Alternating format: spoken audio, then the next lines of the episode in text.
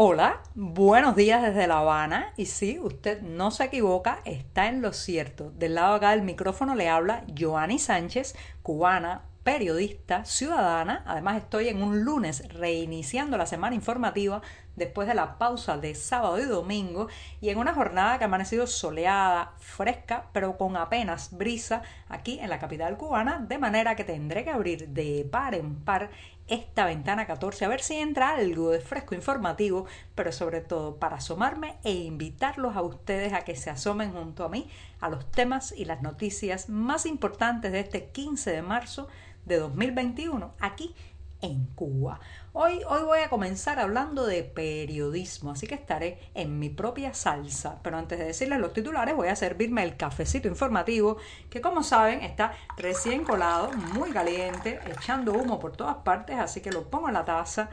lo dejo refrescarse unos breves segundos y mientras tanto les comento los titulares de este lunes. Ya les adelantaba que iba a empezar hablando de periodismo porque ayer 14 de marzo fue el día de la prensa cubana y a partir de eso voy a reflexionar sobre qué tipo, qué tipo de prensa necesitamos los cubanos. En un segundo momento las autoridades de la isla han suspendido la búsqueda de los balseros desaparecidos. Ya saben que es una terrible noticia e historia que comentamos en este programa de tres mujeres y dos niños que han desaparecido mientras intentaban escapar en una balsa de la isla. También la batalla ideológica se traslada a los me gusta de las redes sociales. Ya les daré detalles de esta convocatoria que está haciendo el oficialismo cubano entre los trabajadores estatales para que den la pelea partidista e ideológica en las redes sociales. Y por último, recomendarles un documental que además ha sido premiado en el Festival de Cine de Miami y lleva por título El bailarín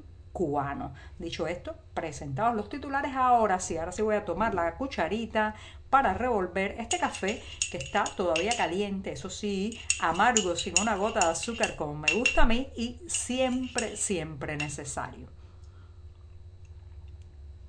Después de este buchito, un sorbito largo, es lunes, la semana editorial comienza y hay muchísimo trabajo por hacer en la redacción del diario digital 14ymedio.com y justamente los iba a invitar a que pasen, pasen por nuestras páginas y allí podrán ampliar muchos de estos temas y la mayoría de estas noticias. Dicho esto, me voy con la primera cuestión del día que ya les adelantaba, tiene que ver con el periodismo. Ayer 14 de marzo fue el Día de la Prensa en Cuba. Como saben, se eligió ese momento del año porque un 14 de marzo, pero de 1892, José Martí fundó el, en Nueva York el periódico Patria. Así que un homenaje a ese periódico tan importante en la historia del periodismo cubano, pues se ha instituido el 14 de marzo como fecha de la prensa en esta isla. Ahora bien, amén de la efeméride, del momento elegido, vale la pena preguntarse si hay algo para celebrar en cuanto a prensa cubana. Por un lado, no, porque como saben,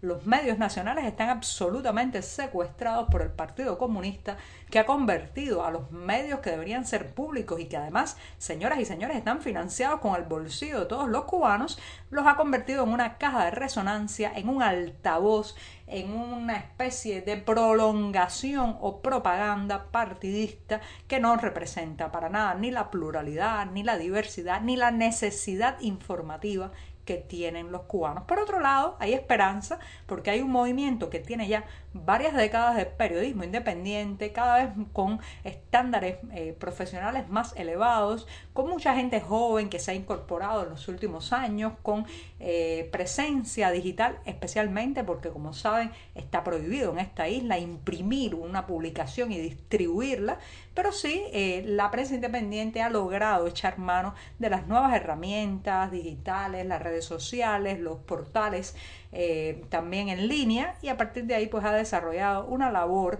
que es un contrapunteo o marca una gran diferencia con la prensa oficial o la prensa nacional que ya saben, como decía hace un rato, es una caja de resonancia del Partido Comunista. Ahora bien,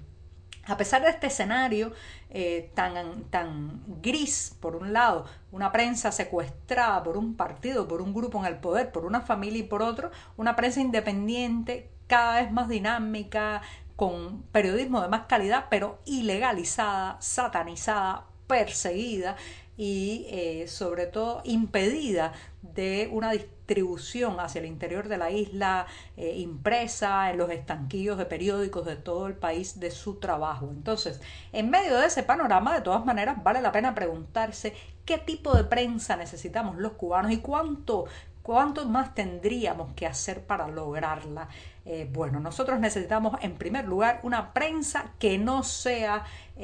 plegada, que no esté plegada eh, al poder. Eso es muy importante, señoras y señores, porque lo que tenemos aquí eh, en cuanto a prensa nacional en realidad ni siquiera puede llamarse prensa, no puede llamarse periodismo, porque está absolutamente plegada a los dictámenes que vienen desde arriba, desde el poder, desde el Partido Comunista y desde el grupo que lleva, como saben, desde hace más de seis décadas los timones de la nave nacional. Entonces, uno de los primeros requisitos que tiene que ocurrir es que la prensa se separe del poder, no sea una prolongación de este, no sea un altavoz, sino que gane autonomía, gane independencia y sea ah, de alguna manera pues el temor de los poderosos, que cuando aparezca un periodista en un lugar no sea para eh, ser cómplice de funcionarios, de líderes partidistas, para hacerle, hacerle la pelota, hacerle la pala, como decimos en buen cubano, a un funcionario, sino para ponerlo en jaque, interpelarlo,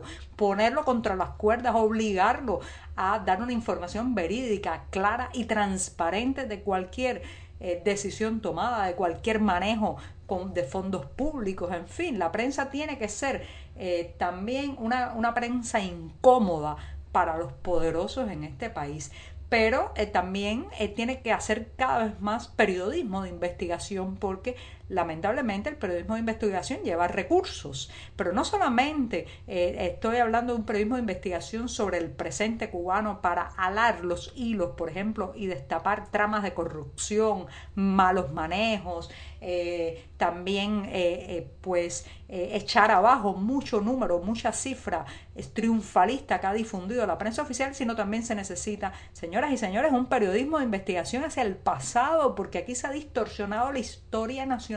se han escondido sucesos, se han manipulado excesivamente otros hasta un punto que hay que hacer un periodismo de investigación también que vaya hacia atrás para reescribir, reestructurar, revisar prácticamente en un gesto de arqueología informativa la historia de las últimas décadas en Cuba. Y también, también necesitamos un periodismo que no nos cueste eh, ni el prestigio ni la libertad, eh, porque ahora mismo lamentablemente para hacer buena prensa en este país, los periodistas tenemos que estar sometidos constantemente a la represión, a las represalias, a las amenazas contra nuestras familias. Entonces, a diferencia de otros países donde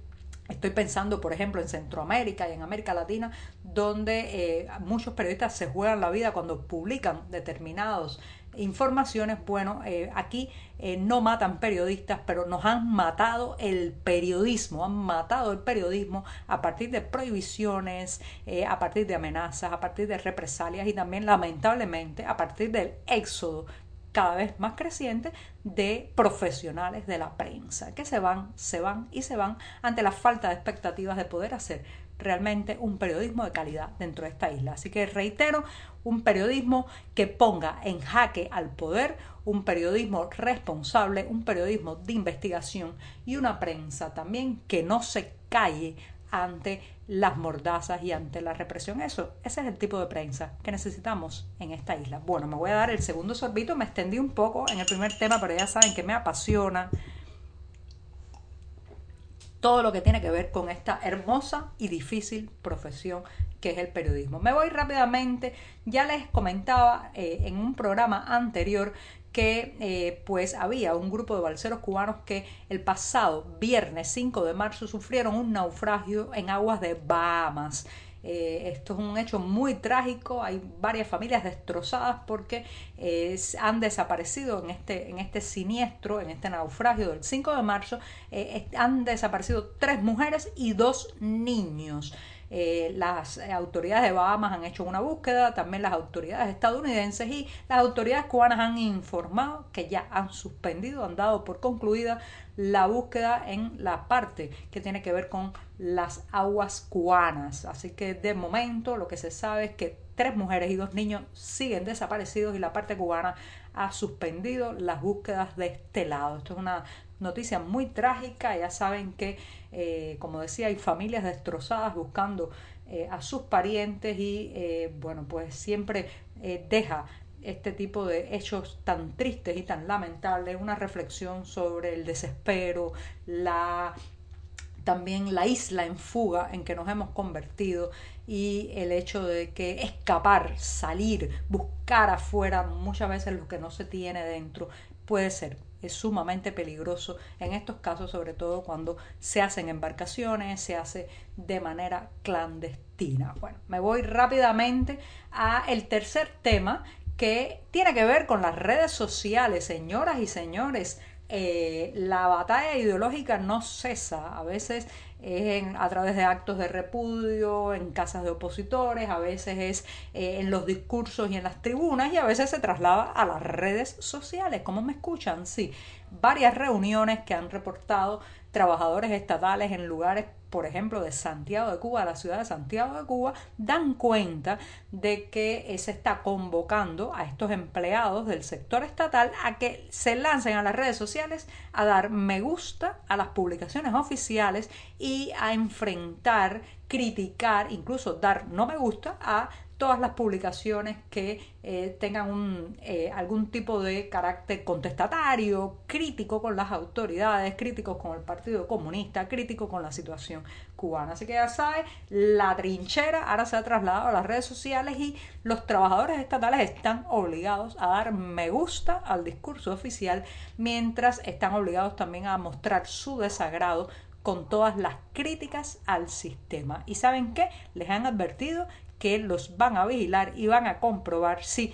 un día se les escapa un me gusta y va a parar a una publicación complicada, contestataria, disidente. Así que ya saben, la batalla, reitero, se ha trasladado a los me gusta de las redes sociales. Y me voy con una noticia, como saben,